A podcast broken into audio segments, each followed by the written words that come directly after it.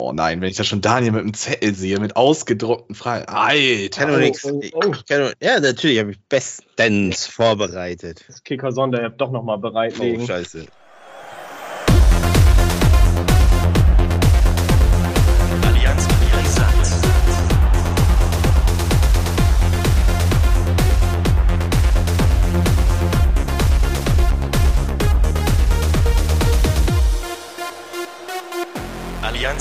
Brisant. So, und mit dem Kicker-Sonderheft herzlich willkommen zur zweiten Folge von Allianz Brisanz in der vierten Staffel. Und äh, ich grüße erstmal nach oben Strohe, denn heute gibt es die Spezialfolge zur Bundesliga. Wir werden vorher aber noch, glaube ich, kurz über den Pokal reden. Daniel ist ja ein riesen Pokalfan. Und äh, Daniel, ich überreiche dir jetzt das Zepter. Heute bist du federführend. Schöne Grüße nach oben Strohe. Ja, da freue ich mich doch. Äh, schöne Grüße an alle und auch schöne Grüße äh, nach Budjading und an unseren heutigen, heutigen Special Guest, den Bennett, Guten Tag, ich freue mich sehr. der sich auch gleich mal vorstellen darf. Und ich habe ja, ich habe äh, Stichwort Bundesliga, ich habe ein paar Fragen vorbereitet, so kennt man das ja. Aber auch ein bisschen was zum Pokal natürlich, ist ja klar, ne? der steht ja jetzt vor der Tür. Ne? Ja, Bennett, Aber- dann fang mal an. Wer bist Genau. du? Warum bist du hier? Und Genau. äh, ganz wichtig, wie viel Pernod Cola trinkst du? Ja, also ich bin Bennett, ich bin 27 Jahre alt, wohne im schönen Bremen, komme gebürtig eigentlich aus Budjadingen, durfte einige Jahre oder musste einige Jahre mit Ole die Schulbank drücken. Du durftest. Okay, Auslegungssache. äh, durfte unter anderem bei Daniel Politik lernen. Es war jedes Mal ein Fest. Ja, warum bin ich hier? Vier Staffeln hat es gedauert. Jetzt wurde ich dann doch mal gefragt, meinen Senf hier dazuzugeben zur allgemeinen Fußball-Thematik. Und ja, Ja. dann schauen wir mal. Man muss ja bei dir nochmal dazu sagen, also wir hatten jetzt ja vor zwei Wochen, glaube ich, haben wir für die zweite Liga aufgenommen, hatten wir einen äh, Zweitliga-Experten mit äh, David Albrecht dabei, äh, als Hertha-Fan. Bist du grün-weißer, bist du HSVer, Bennett, oder hast du eine andere Fraktion, die du Mein anfeuerst, so wie RB Leipzig oder sowas?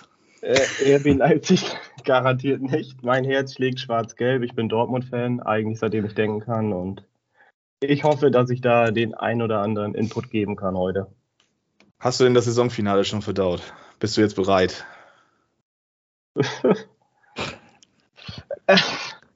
Schwieriges Thema. Äh, die neue Saison beginnt bald, ne? So, gut. So.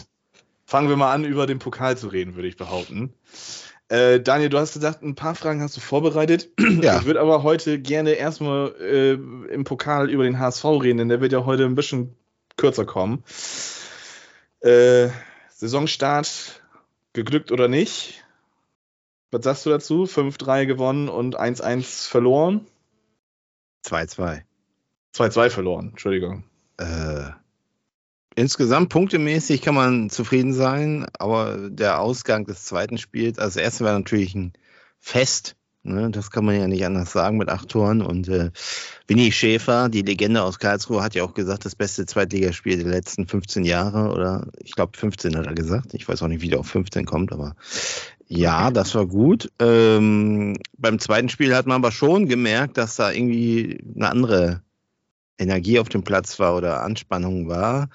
Zumindest habe ich das ja auch befürchtet, äh, wenn es so nach Karlsruhe geht, das ist ja quasi der Zweitliga-Alltag, so ein Auftaktspiel zu Hause gegen Schalke ist, ist ja quasi Bundesliga. Und ähm, das hat man auch gemerkt, das war dann irgendwie ein anderes Spiel, obwohl man ist ja zurückgekommen, man hat das 2-1 gemacht und dann natürlich so ein bisschen ähm, gefühlt wie eine Niederlage der 95. Minute, das 2-2, aber äh, hätte man vorher gesagt, man holt einen Punkt aus Karlsruhe, wäre das eigentlich okay gewesen. Insofern vier Punkte äh, ist in Ordnung, aber natürlich steht jetzt die nächste Herkulesaufgabe in äh, Essen. 13 der Uhr, Tür. Sonntag geht's los. Ähm, hau mal raus, deine Prognose, was passiert? Ich glaube, ich habe doch schon mal gesagt, äh, es geht in die Verlängerung 2 zu 1. Also für, Für den. HSV. Ach so, Ja, ich dachte, dass die, dass die Golds Masterclass zuschlagen Golds- wird und äh, Der übrigens im Podcast, ja, der im, im Podcast beim Abendblatt war und ähm, war auch sehr interessant, aber trotz meiner Sympathien, ähm, ich wünsche ihm ein gutes Spiel, aber trotzdem hoffe ich natürlich irgendwie, dass äh, es ist natürlich ein Fettnäpfchenspiel, das ist aber ja bei euch genauso. Ähm, aber trotzdem hoffe ich, dass man das irgendwie, irgendwie wuppt und ähm, in die nächste Runde einzieht, ja. Genau. Ja, also knapp weiter mit Mühe und Not, das ist deine Prognose. Ja, einfach wird das nicht. Nee, das, äh, ich denke schon, das wird so ein zähes Ding und äh, ja, tippe auf eine Verlängerung. Wer schießt in der Verlängerung die Erlösung? Also es geht, kann ja nur einen geben, das ist Bobby Glatzel. So. So. Ich hatte jetzt irgendwie gehofft, dass du was anderes nennst, damit ich irgendwie mir eine richtig dumm herangesponnene Überleitung zu Shot Du bist ja Mainz so irgendwie äh, raussuchen Ja. können. Aber ich, ich gebe das einfach auf. ja. Ähm, morgen geht's los. 15.30 Shot Mainz. Ja. Dortmund. Bennett. Hm. Ich spiele den Ball dir zu. Was passiert? Ja, alles andere als ein klares Weiterkommen wäre eine Enttäuschung, würde ich sagen. Schott Mainz frisch aufgestiegen in die Regionalliga, da darf es nur einen Sieger geben. Auch wenn wir mit Mainz nicht die besten Erfahrungen gemacht haben in letzter Zeit. Aber das sollte doch schon recht deutlich werden, hoffentlich. Also das Mainz-Trauma äh, zur Seite schießen und äh, die nächste Runde buchen. Ja, muss.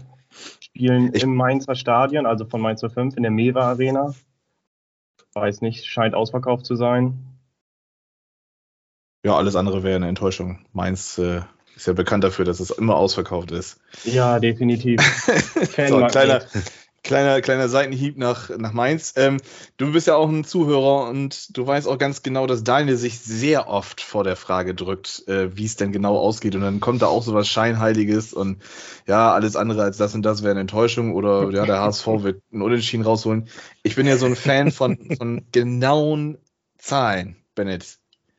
Ja, wie wir sind hoch immer. wird's ausgehen und äh, wie viele Tore wird Ja, dein wer? Gott Daniel Mahlen schießen?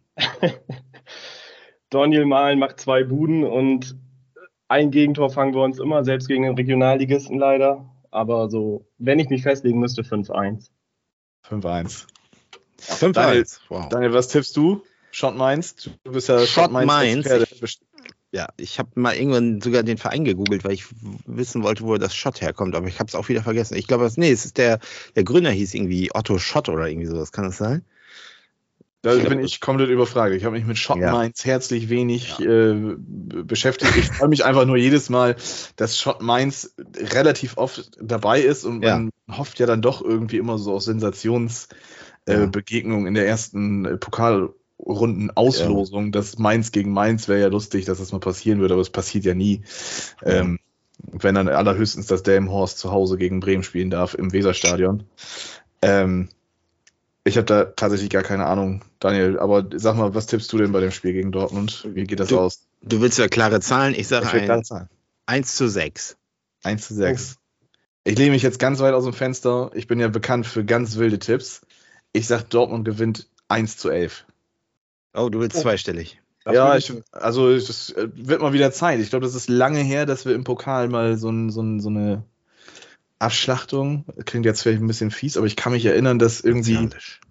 das Gladbach irgendwie vor ein paar Jahren gegen Oberneuland relativ hoch gewonnen hat. In, in, Im äh, Weser, nee, nicht im Weserstadion haben die gespielt, auf Platz 11 haben die gespielt. Ich glaube, das war auch irgendwie so ein 8 oder 9-0 und ja, das fehlt mal irgendwie wieder so, so ein torreiches Spiel irgendwie. Ja, Bennett, aber es fehlt ja noch ein Verein. Genau. Bennett äh, ist ja ansässig in Bremen. Bennett kriegt das auch immer Ja. sehr viel mit, wenn Tim Borowski mit seinem, mit seinem äh, Straßenköder mal spazieren geht oder wenn Ja, häufig. Frank. Baumann, wenn, wenn Frank Baumann wieder am Kochen ist oder Thorsten Frings mal wieder äh, zum Kindergarten fährt. ähm, Ungewollt, ja. Wie ist die Stimmung in Bremen bezüglich Werder? Du kriegst ja sehr viel mit. Du bist ja auch nicht gänzlich abgeneigt gegenüber Bremen und du bist ja auch immer sehr viel bei, bei Twitter unterwegs tatsächlich und bist da in jeglichen Bubbles vertreten. Viele Hates äh, kriegst du ja auch gerne mal ab, weil du ja immer sehr riskante Tweets ab, absetzt. äh, wie ist die Stimmung? Hast du irgendwas mitbekommen in Bremen? Ja, ich Hat dir, mich- Frankie, hat dir Frankie schon den nächsten Transfer angekündigt? Du hast ihn ja privat getroffen. Leider alles noch nicht, da ich jetzt auch seit fast drei Wochen im Sommerurlaub bin und ich eigentlich die meisten Infos und die meisten Stimmungen auf der Arbeit mitbekomme durch die ganzen Bremen-Fans, kann ich so viel gar nicht dazu sagen, wie die Stimmung derzeit ist. Grundsätzlich sind sie immer alle sehr euphorisch, gerade vor der Saison. Das legt sich dann zum Glück auch immer recht schnell, aber ja, DFB-Pokal Viktoria Köln sollte klappen für euch, wenn ich das mal so sagen darf.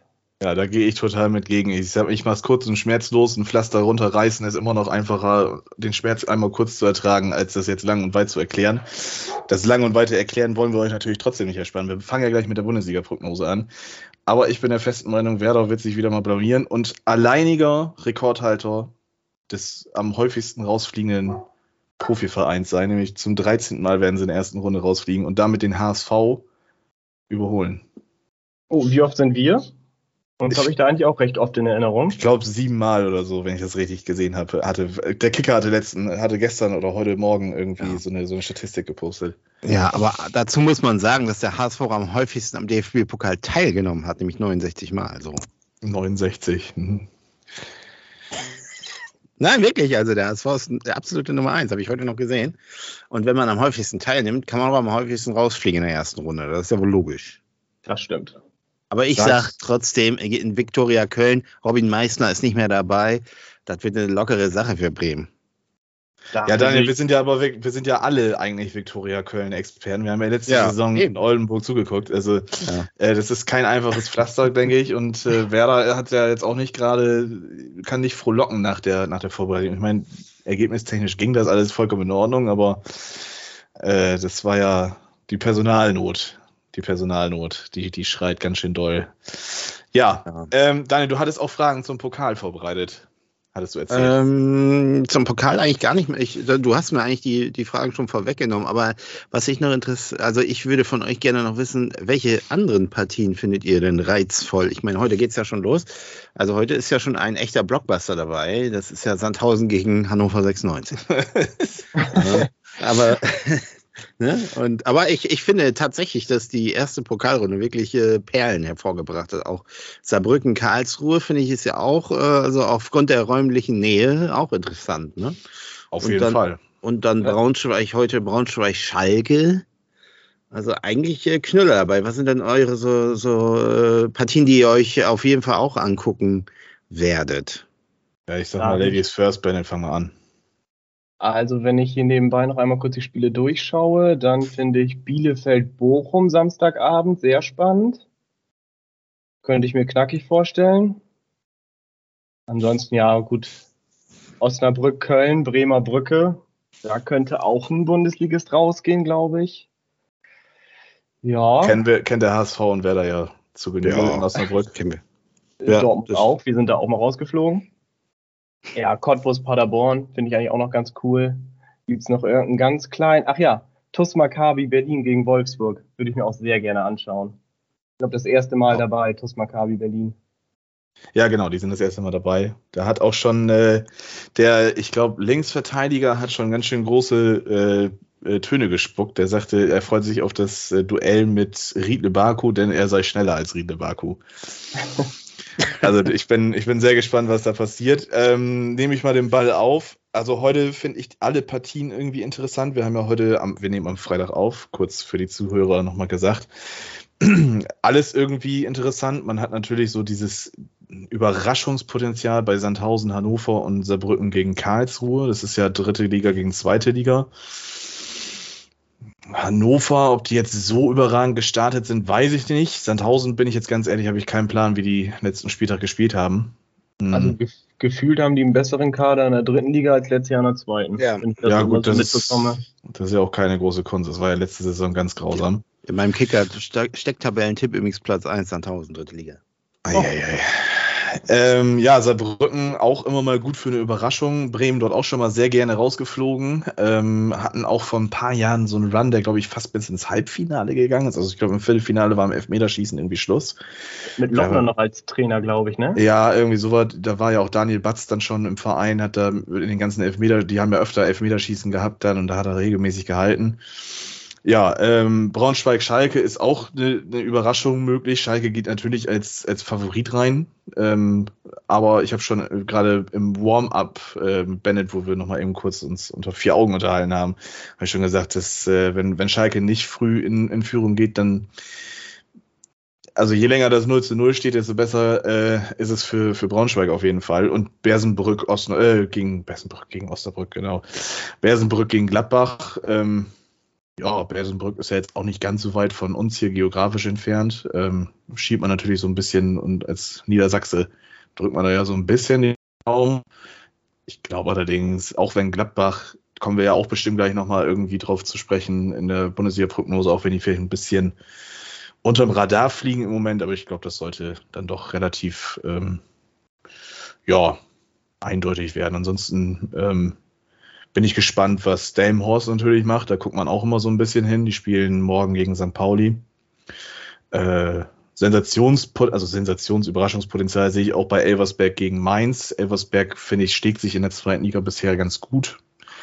Mal gucken, ob sie vielleicht einen großen Bein stellen können. Hm. Sonst finde ich auch interessant, äh, Koblenz gegen Kaiserslautern, geografisch gesehen ja auch sehr nah dran. Essen gegen Hamburg ist natürlich auch interessant. Äh, brauchen wir nicht drüber diskutieren. Und äh, ja, Bennett sagte auch schon Osnabrück gegen Köln. Das ist natürlich, äh, da ist was drin für, für Köln, äh, für Osnabrück, denke ich. Und ähm, ja, mal gucken. Ich denke mal, Eins Lübeck haben wir noch, Lübeck eins haben wir noch vergessen. Ja, Oberneuland-Nürnberg ist natürlich hier ganz um die Ecke bei mir, Oberneuland. ja. da stimmt. bin ich auch noch gespannt, auch wenn ich nicht glaube, dass Oberneuland da was holt, aber freue mich trotzdem, dass die dabei sind. Daniel, was äh, ist denn, ist denn dein, deine Partie to go, wo du sagst, äh, Ja.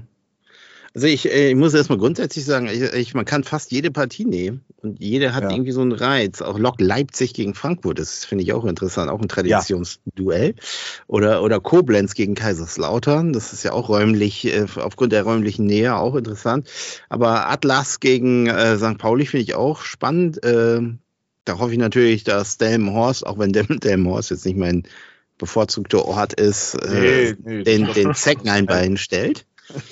Ähm, aber äh, du hast, äh, Bennett hat gerade auf die Partie Cottbus gegen Paderborn hingewiesen. Das finde ich auch sehr spannend, weil die, die beiden Trainer, Pele Wollitz, wenn Pele Wollitz auf, auf Ludw äh, Lukas Kwasniok trifft, da werden Fäuste fliegen. Da, das prognostiziere ich schon mal. wollen wir noch ein paar unpassende Mallorca-Witze jetzt bringen? Oder? Nee, sind nicht. das politisch Okay. korrekt hier. Okay, dann lassen wir das mal. Ja, aber wa- was ist denn die Partie, wo du, wo du hinschielst, wo du sagst, boah, da, da rieche ich eine Sensation? Oder eine Überraschung? Also das, was ist denn eine Überraschung? Bielefeld, Bochum, dass Bielefeld, sage ich mal, gegen Bochum gewinnt, halte ich für möglich, ist aber für mich keine große Überraschung. Genau, also Ähm, ja, gut. Äh, ich sag mal, wenn Viktoria Köln Werder schlägt, ist das eine Überraschung. Das äh, ist durchaus äh, im Bereich des Möglichen. Und Sandhausen kann auch Hannover schlagen. Aber das sind keine Sensationen. Eine Sensation wäre für mich, äh, wenn Gütersloh Kiel raus. Gütersloh Kiel schlägt, genau, das sehe ich auch gerade. Oder Preußen Münster die Bayern, aber das dauert ja noch ein bisschen. Ich äh, finde es auch nicht so toll, dass der Supercup irgendwie Ja. bevorzugt wird und da der Pokal irgendwie so ein bisschen entwertet wird. Aber gut, so ist Zieht das Ganze auseinander, finde ich irgendwie ein bisschen blöd. Ja.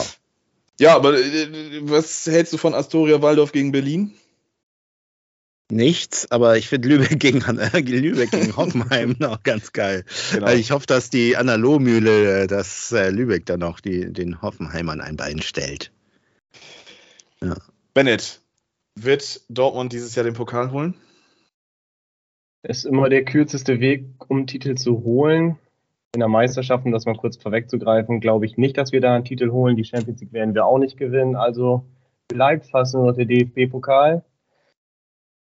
Ja, möglich ist es, aber ich würde mich jetzt nicht aus dem Fenster lehnen und sagen, wir holen ihn. Wen siehst du denn auf Spot Nummer 1? Wer wird Ja. das verhindern, dass das Leipzig das Triple holt? Die Bayern sind mal wieder dran. Und wenn man jetzt liest, dass Harry Kane ja anscheinend schon Richtung München unterwegs ist, dann wird in den beiden Wettbewerben Bundesliga und Pokal kein Weg an den Bayern vorbeigehen. Daniel, schließt du dich an? Mm, Ja, schließe ich mich an. Also das Bayern, das habe ich ja, glaube ich, schon mal erwähnt, ist, äh, dieses Jahr äh, werden die, glaube ich, auf die Tube drücken und in allen Wettbewerben da was. Also ich weiß nicht, Champions League weiß ich nicht, aber Meisterschaft und Pokal denke ich schon. Und äh, jetzt habt ihr mir quasi meine Einstiegsfrage schon ein bisschen ähm, Ah, ja, Weil ich wollte natürlich jetzt aufgrund der Aktualität, wollte ich natürlich ein kurzes Statement zum 100 plus Boni 20 Millionen, 120 Millimann äh, Harry Kane von euch haben. Was sagt ihr dazu? Benne, willst du anfangen? Wie du möchtest. Ja, schieß los. Ja, also Harry Kane garantiert dir 25 plus Tore in der Bundesliga, wenn nicht sogar noch mehr. Also 25, 30 definitiv. Macht die Bundesliga für mich noch langweiliger. Ich glaube, Bayern ist jetzt elf oder zwölf Mal in Folge Meister geworden. So wie Sky immer berichtet, dass sich die anderen Vereine ja freuen können, so einen Weltstar in der Liga zu haben, freue ich mich nicht. Also, wenn ich daran denke, dass wir sonst schon immer gegen Bayern definitiv auf den Sack bekommen, möchte ich mir nicht vorstellen, wie es mit Harry Kane jetzt wird. Also, ich freue mich nicht darüber. Ja, also ich freue mich auf die sechs Gegentore am ersten Spieltag. Das äh, motiviert mich richtig, den ersten Spieltag zu gucken. Also habe ich voll Bock drauf. Ähm, nee, ja, was sage ich zu Harry Kane? Also grundsätzlich kann ich das verstehen, dass Sky das so versucht zu hypen, dass sie sagen, ähm, ja, die Bundesliga, wir, wir können uns freuen, dass jemand nach Deutschland kommt aus der Premier League, dem Nonplusultra des, des Fußballs und also des europäischen und dann auch damit halt auch weltweiten Fußballs. Das ist schon ein Name, ja, das ist, ist gut. Natürlich freut sich kein Verein darauf, sich diese drei oder 25 bis 30 Gegentore, die er halt insgesamt schießen wird, wahrscheinlich diese Saison äh, zu kassieren. Da hat keiner Bock drauf. Ähm, sofern das natürlich passiert, ist natürlich auch die Frage, bleibt er verletzungsfrei, findet er sich gut gleich zurecht, aber geht man jetzt einfach mal von aus. Ähm, was mich viel mehr abfuckt, sind zwei Geschichten an dieser ganzen Story. Das ist ja eine Daily Soap, die sich jetzt über vier Monate gezogen hat. Ich glaube, vor vier Monaten ist das erste Mal das Gerücht aufgekommen, dass Bayern eventuell an Kane interessiert sein könnte. Ähm, erstmal geht mir das, das Verhalten von Tottenham tierisch auf den Sack. Also ich meine, ich kann das verstehen, dass, dass man als, ja, wie sage ich das vorsichtig, dass man als nicht so titelbekannter Verein nicht sein, sein Silberbesteck zum Sportpreis raushauen möchte, das ist mir bewusst, aber der Typ ist jetzt 30 geworden Ende letzten Monats, ähm, hat ein Jahr Vertrag und ich meine, am Ende bewahrheitet sich das, da hat dann Levy alles richtig gemacht und ähm, gut Geld rausgeholt, aber weiß ich nicht, das, das ist, ich finde das schon teilweise unsportlich, was da, was da zwischen den Vereinen passiert ist, von Tottenhams Seite aus. Ähm, und dann geht mir einfach Plättigol, der geht mir so auf den Sack von Sky. Also das, der Typ, also von jedes Mal, je mehr ich den sehe, je mehr ich den irgendwie bei Twitter am Tweeten sehe und je öfter ich den höre, desto unsympathischer wird er mir und ist, ich wollte heute mal bei Sky äh, so dieses, dieses DFB-Pokal-Match abgucken, wo es so eine halbe Stunde, dreiviertel Stunde um den DFB-Pokal eigentlich gehen soll. Seit gestern Abend wird ständig die, die kleine Mini-Doku von Sky über Harry Kane gezeigt, weil sie es an Hypen sind. Äh, Wobei ich glaube, dass Plettenberg den Transfer mit seiner Ansage an den Spurs-Boss erst ermöglicht hat. ja, Falls ihr das Pletti- gesehen habt. Plättigol hat es natürlich Angebot ermöglicht. Ja, genau, Plättigol hat es ermöglicht. Der ist derjenige, der dafür gesorgt hat, dass äh, Kane an die Siebener wechselt. Nein, äh, also der Typ, der geht mir einfach wirklich immer mehr auf den Sack tatsächlich. Und äh, ich so, also wenn man der deutsche Fabrizio Romano sein soll, dann muss man, dann kann man das anders hinkriegen und nicht so gekünstelt und nervig. Das ist so meine Meinung zu dem Kane-Ding. Und wie gesagt, ich freue mich auf die sechs Gegentore im ersten Spieltag. Wenn ich eins noch einwerfen darf zu Kane, ich finde die Ablöse aber dann doch jetzt recht heftig für Ja. einen über Ja, ja. 30-Jährigen jetzt, dass Bayern das wirklich in die Hand nimmt, das hätte ich nicht gedacht. Zeigt auch so ein bisschen, dass sie ein bisschen äh, ver verzweifelt sind, ne? Das, Wo, wobei du ihn wahrscheinlich ablösefrei nächstes Jahr auch nicht bekommen hättest, weil dann hätten Vereine aus der Premier League einfach deutlich mehr Handgeld gezahlt und dann wäre er definitiv nicht in die Bundesliga gekommen. Würde ich sagen, sag ich. sage ich. Amen. Also ich, äh, ich habe mich nur gefragt, Also ich äh, bin da ja gar nicht so drin. Ich äh, gucke ja auch keine Premier League, deswegen äh, ich habe mich nur gewundert, dass man so viel Geld für einen 30-Jährigen noch ausgibt. Und ich, äh, ich frage mich, ob das wirklich so funktioniert, wie ihr das sagt, weil bei Manet hat es ja auch überhaupt nicht funktioniert. Und ich, ich äh, sehe das schon so ein bisschen Fettläpfchen. Äh, ah, ich glaube, man, glaub, Manet mit Kane zu vergleichen, also ich meine, ich weiß nee, ich, ich meine nicht, wo das herkommt. Ich meine nicht vom nee, Spieler, ja. aber ich, ich glaube, genau. ich weiß nicht, ob der wirklich bei Bayern so, äh, ob das so funktioniert, wie die sich das so vorstellen. Es kommt mir so ein bisschen, wie du das eben schon angedeutet hast, so ein bisschen so, einer, so im Panikmodus. Wir müssen jetzt mhm. irgendwie jemanden verpflichten mit so einem Namen und so. Und jetzt denken alle, jetzt, jetzt geht's aber so richtig durch. Aber äh, ich, ich bin, weiß nicht, ich bin mir da so ein bisschen unsicher. Also äh, ja, keine Ahnung, vielleicht wird er der Terodde der ersten Liga und, und, schießt 30 Tore, keine Ahnung, ich weiß es nicht. Aber naja.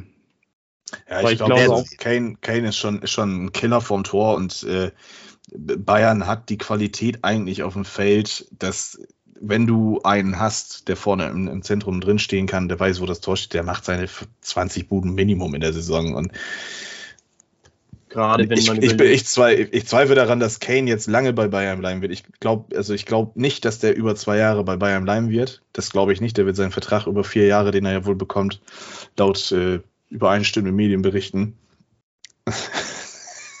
oh, äh, glaube ich nicht, dass, dass, der, dass der diesen Vertrag erfüllen wird. Ich glaube, der wird nach der zweiten Saison gehen, Saudi-Arabien gehen oder nochmal nach Hause nach England. Frage Oder ist, lange, Real Madrid, keine Ahnung. Wie lange er sich das antun will, der zwei beste Stürmer der Liga zu sein, hinter Niklas Füllkrug, ne? Das muss man ja auch bei Kane genau. jetzt mal abwarten. So, das war's mit der Folge. Äh, nee, nee, nee, nee. Jetzt geht's so. jetzt richtig los. Jetzt kommen wir erstmal zu den richtigen Themen. Also. Äh, aber Transfer ist ja ein gutes Stichwort und äh, da wollen wir mal einsteigen mit äh, der Frage, wie beurteilst du denn das Transfergeschehen deines Vereins, also was sozusagen äh, bislang passiert ist, äh, vielleicht äh, auch eine Einschätzung, äh, was du gut findest oder was, was, äh, welche Spielerverpflichtungen du begrüßt und was du vielleicht so ein bisschen kritisch siehst. Ähm, fangen wir mal diesmal mit Herrn Banzelotti an, äh, Stichwort Baumann Masterclass. Ja, das geht schnell. Ich bin unzufrieden Tatsache, also ich meine, man, man hat mit Kovnatski, glaube ich, einen guten Transfer getätigt. Das ist ein kleiner Stil, denke ich mal. Äh, von Cater, da halte ich mich jetzt mal zurück. Es hat genau das passiert, was jeder irgendwie prognostiziert hat. Und die Prognose zu setzen, die war jetzt auch, also weiß ich nicht, da hat man sich jetzt nicht so ganz weit aus dem Fenster gelehnt, meines Erachtens. Verletzt, fällt aus, fraglich, ob er noch äh, im August spielen wird oder vielleicht sogar September. Dazu wird er dann sehr wahrscheinlich beim Afrika Cup, wenn er dann fit ist, auch noch rumtouren, fällt dann da entsprechend auch schon wieder aus und äh, ja, keine Ahnung. Jetzt hat man dann endlich mal nach Jahrhunderten in Bremen die Position des Sechsers entdeckt, dass das ja in einem Aufbauspiel und in einem Defensivverhalten vielleicht dann doch gar nicht so unwichtig ist und vielleicht dann nicht der Fußballgott Christian Groß höchstpersönlich da stehen sollte, sondern vielleicht was, was bisschen Qualität, also mehr Qualität mitbringt als CG36. Ähm, Senelyn haben sie von äh, Union Saint-Gillois oder wie die ausgesprochen werden, gekauft für 2 Millionen unter Marktwert. Ist okay, muss sich jetzt beweisen, ob er Bundesliga kann. Das Risiko des Transfers sehe ich relativ gering. Also selbst wenn er nicht einschlagen sollte oder groß gewinnbringend verkaufen wird, wenn er seinen Vertrag nochmal verlängert und dann nochmal bleibt, und dann irgendwann ablösefrei wieder gegen Heimat geht, dann ist es auch in Ordnung. Wenn er ein solides spielt, dann ist er schon besser als das, was wir auf der 6 haben. Und da muss man mal abfahren. Das muss jetzt, also gestern gab es eine Pressekonferenz von Werder. Äh, die gab es so, glaube ich, noch nie. Also wenn es immer von, der, von den Medien angefragt worden ist, ja, wie sieht das mit Verstärkung denn aus? Kommt da was? Oder der und der Spieler wird ja in den und den Foren genannt, ist da was dran?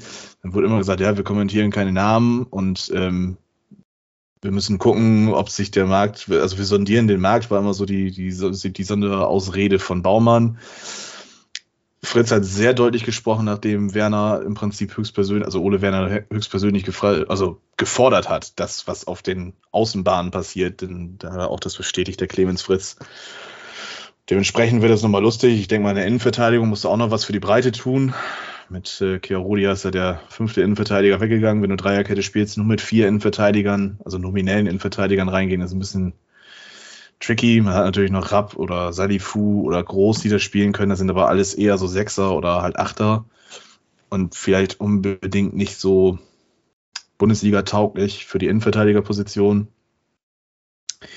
Ja, Abgänge, man hat, glaube ich, so mit, mit Weiterverkaufsbeteiligung die 10 Millionen, die man erwirtschaften musste, aufgrund der äh, Anleihen, die man zurückzahlen muss, hat man die, glaube ich, schon so einigermaßen eingeholt. Vielleicht wird auch noch der ein oder andere veräußert.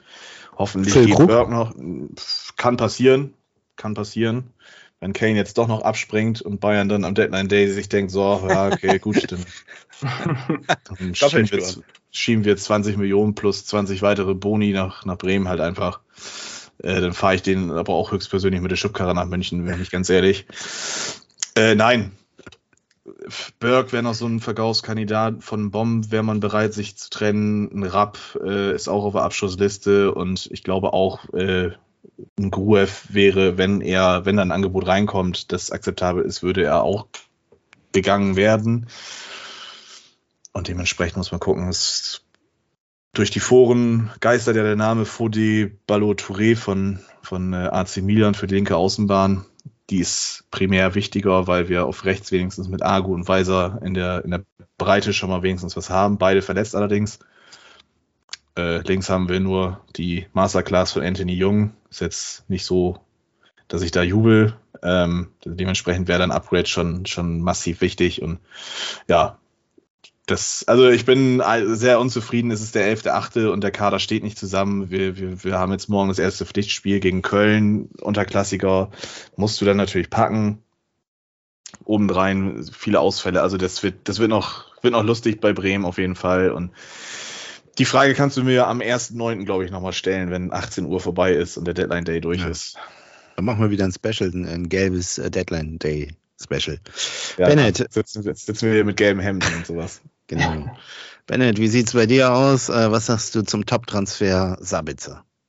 Ja, bei, bei dem war ich, als die Gerüchte aufkamen, eigentlich sehr skeptisch, weil ich es auch wieder sehr unkreativ finde. Man hat sich wieder ausschließlich in der Bundesliga bedient.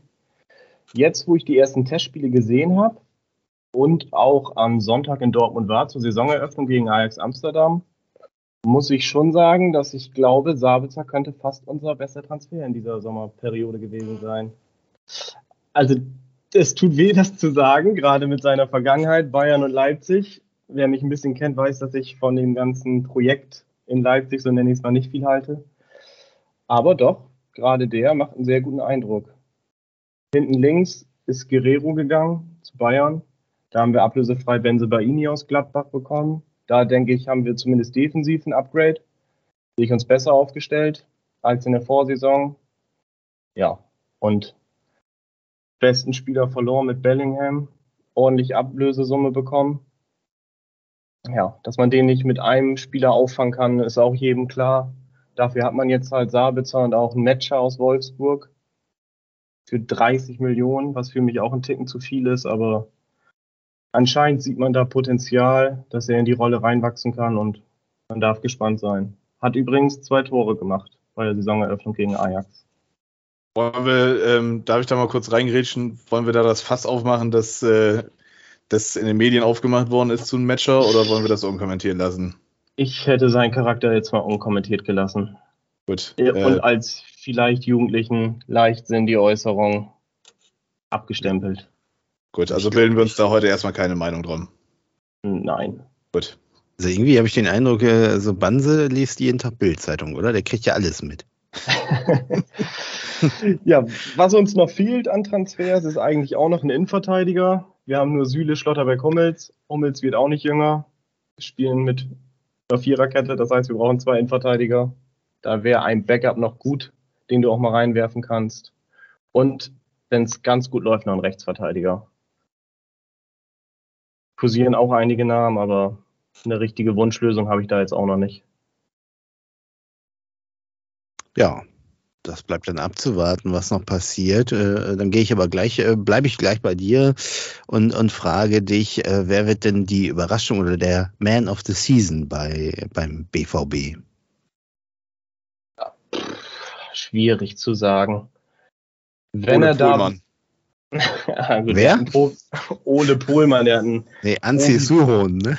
Ja, der hat einen Profivertrag jetzt bei uns bekommen, aber der wird eher eine Nebenrolle spielen. Äh, wenn er da weitermacht, wo er letzte Saison am Ende aufgehört hat und jetzt auch in der Vorbereitung weitergemacht hat, dann, wenn es noch eine Überraschung ist, denke ich Daniel Mahlen. Weil der wirklich jetzt nach viel Anlaufschwierigkeiten wirklich da der Knoten geplatzt ist, ist torgefährlich, schnell, dribbelstark, sucht viele Abschlüsse. Ich glaube, der könnte richtig Spaß machen. Ole, wie sieht's in Bremen aus? Wer wird da durchstarten? keiner. Keiner. Keiner. Der Ersatztorwart. Ja, Kovnacki hat doch jedes Testspiel getroffen. Kovnatski bitte, Bennett. äh, ja, pff, schwierig. War ein Insider, Also, Entschuldigung. ja, ja. ich nicht auch. Also erstmal ist ja schwierig, es stehen erstmal nur drei äh, Neuzugänge auf dem Papier. Ein paar Leute sind zurückgekommen. Ist jetzt halt ja noch die Frage, was passiert natürlich. So Nick Woltemade könnte man jetzt natürlich nennen, der dann eventuell irgendwie eine Rolle spielen wird, weil Duxch und Füllkrug vielleicht nochmal irgendwie sich splitten, weil der eine geht oder der eine vielleicht, ich will es nicht hinaufbeschwören, sich verletzt. Ähm, aber da steht ja noch im Raum, ob er nicht vielleicht den Vertrag verlängert und dann doch nochmal verliehen wird. Ähm, aufgefallen sind halt Kovnatski und auch Justin Jinma, äh, der von Dortmund 2 übrigens äh, wieder zurückgekommen ist, die die Kaufoption zum Glück nicht gezogen haben. Sehr guten Ähm, Eindruck hier hinterlassen, ich das mal einwerfen darf. Jinma hat auch jetzt in der Vorbereitung sich gut präsentiert. Äh, das hat das, was Bremen einfach letzte Saison gefehlt hat. Antritt, Schnelligkeit, Explosivität. Ähm, ja, kann passieren, aber da ich jetzt sowieso nicht so ganz positiv in die äh, Saison reinblicke, ähm, bleibe ich bei meiner Theorie und sage, da wird keiner sich äh, beweisen und keiner durchstarten. Das ist ja auch mal interessant. Ja. Ihr habt halt, ihr habt kein, ihr habt halt keinen Anzi Suhon. Das ist einfach der Unterschied. da, stimmt. Das ist ja der, das ist ja unser Running Gag inzwischen schon, oder? Ja, klar, das ist der, der absolute Running Gag. Aber ich bin ja. Ja. auch der festen Überzeugung, dass er dann dieses Jahr das doch vielleicht mal schafft, zweimal zu spielen, ohne sich zu verletzen. Das wird mir schon reichen als Durchstarter. Ich ha- hatte auch noch auf dem Zettel, wer ist die Enttäuschung der Saison, aber das äh, frage ich jetzt nicht mehr, weil du sagst, das sind ja, es wird ja grundsätzlich enttäuschend. Doch, ich kann sagen, die, die Enttäuschung wird Füllkrug sein. Also Ja? ich, ich, kann mir, ich kann mir schwer vorstellen, dass der das jetzt nochmal toppt oder das zumindest in Ansatzweisen bestätigen kann. Also tue ich mich schwer mit. Ich glaube, das war jetzt einfach die Prime-Saison, die er hatte. Man hat zum Schluss der Saison dann doch gemerkt, okay, da ist dann doch noch irgendwie so diese, diese Verletzungsgeschichte, die dann da herrscht. Und allgemein, ich meine, der, der Push und der Wirbel um ihn drumherum, um die, um die Nationalmannschaft, das hat ihm gut getan und das gönne ich ihm auch voll und ganz.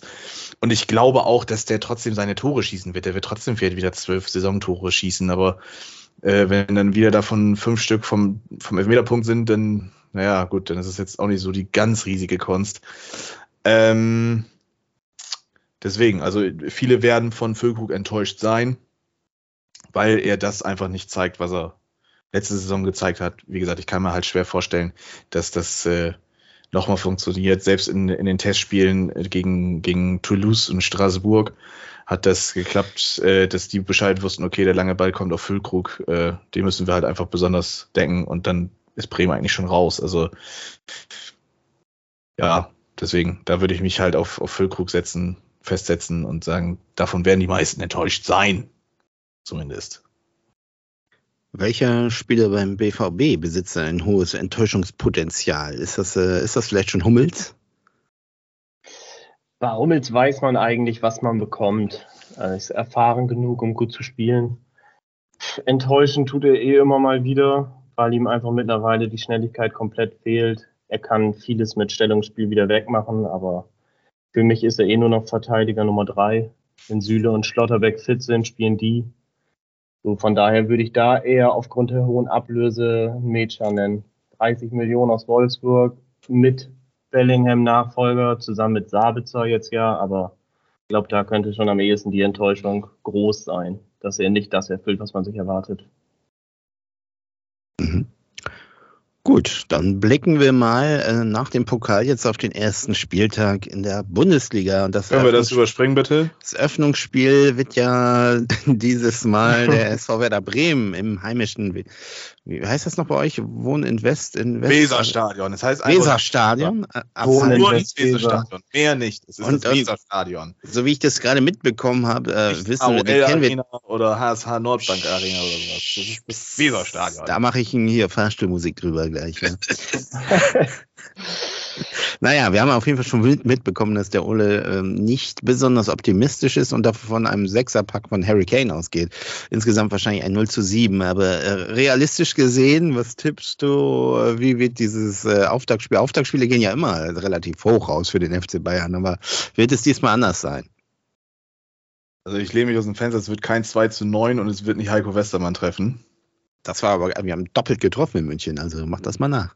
Ähm, also Kane wird keine sechs Tore schießen. Ne, also dann, dann fresse ich einen Besen. Ähm, Halten wir das mal fest, bitte. ja, okay, können wir auch gerne festhalten. Ähm, ja, Mhm. ich bin nicht davon begeistert. Also ich freue mich, dass Bremen das Eröffnungsspiel macht. Finde ich cool. Ich finde es auch cool, dass es im Weserstadion stattfindet. Ähm, es Mhm. wird wehtun. Es, wird richtig wehtun. Das, also Bayern geht mit Wut in die Saison. Die haben letzte Saison Scheiße gefressen, auf gut Deutsch gesagt. Ähm, Tuchel hat Bock. Bio-Tuchel wird da seine Jungs ordentlich umge umgeswitcht haben. Ähm, auch wenn Bayern auch noch Probleme mit, mit Transfers hat. Kyle Walker hat ja abgesagt und man Ja. sucht ja noch die, äh, die, die, die, wie, hat er das Holding genannt? 6. Holding Six hat das ja Biotoche genannt, die sucht man ja auch noch verzweifelt. Declan Rice ist ja dann auch abgesprungen.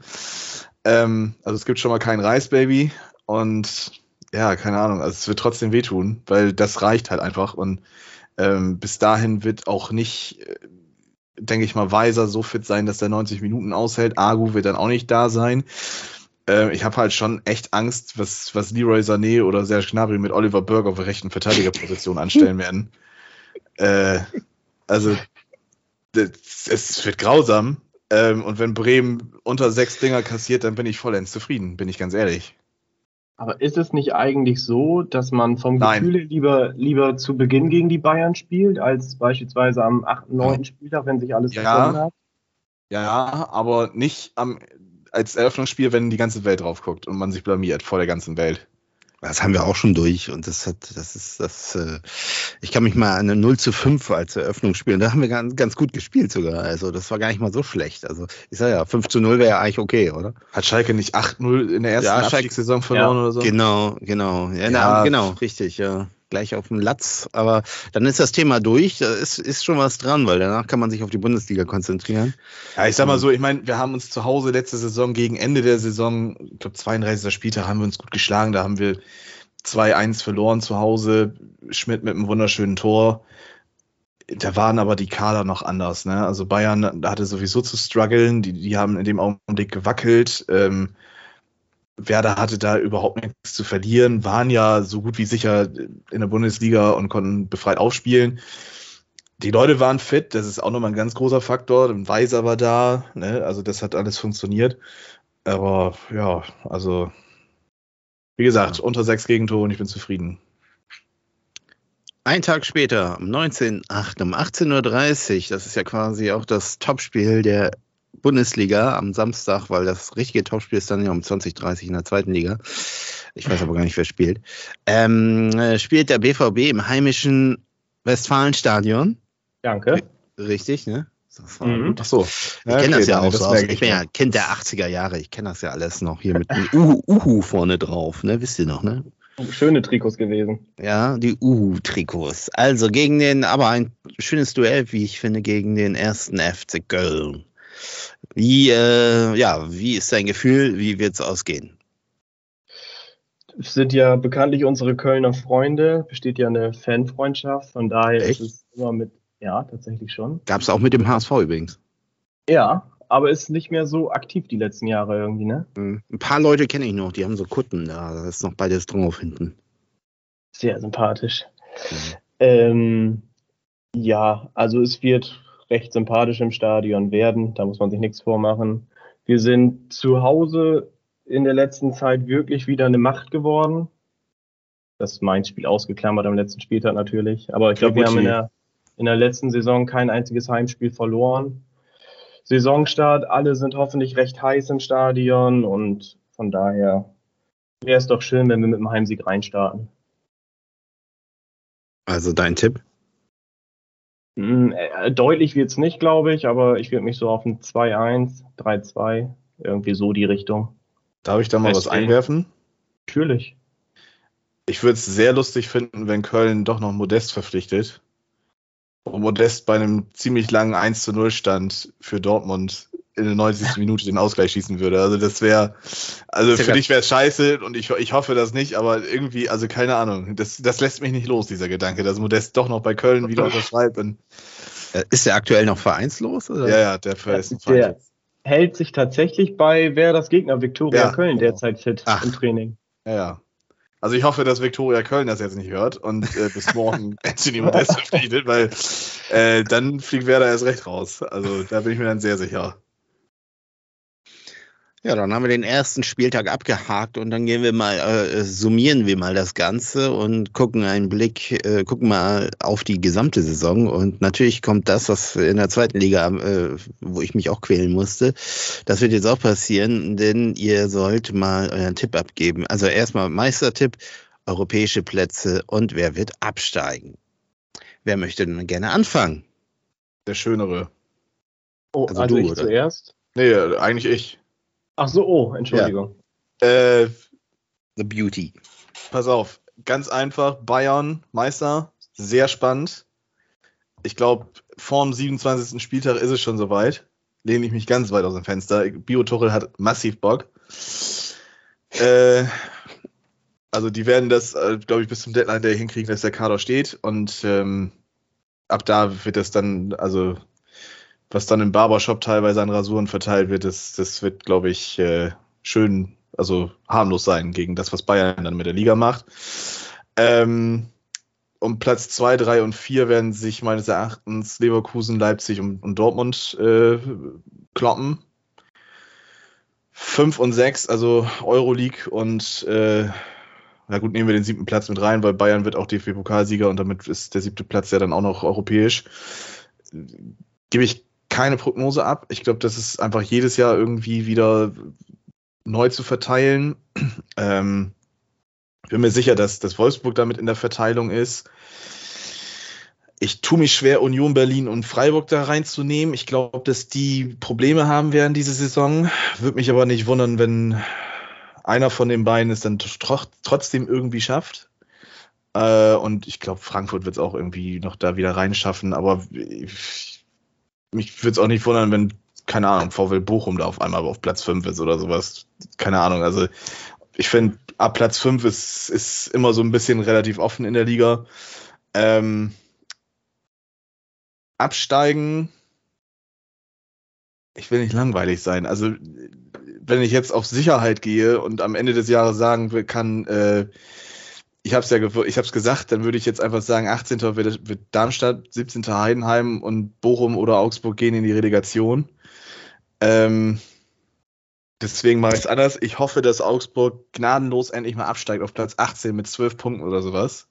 Die haben es einfach so verdient, finde ich. Also ich glaube, die sind jetzt drei oder vier Jahre hintereinander 15. geworden, wenn ich das richtig gesehen habe. Ähm, Darmstadt oder Heidenheim, einer von beiden geht auf jeden Fall direkt runter und ich nenne Werder Bremen in der Relegation. Ui, und wer wird der Relegationsgegner? Das ist, das ist die Frage. Nicht der HSV.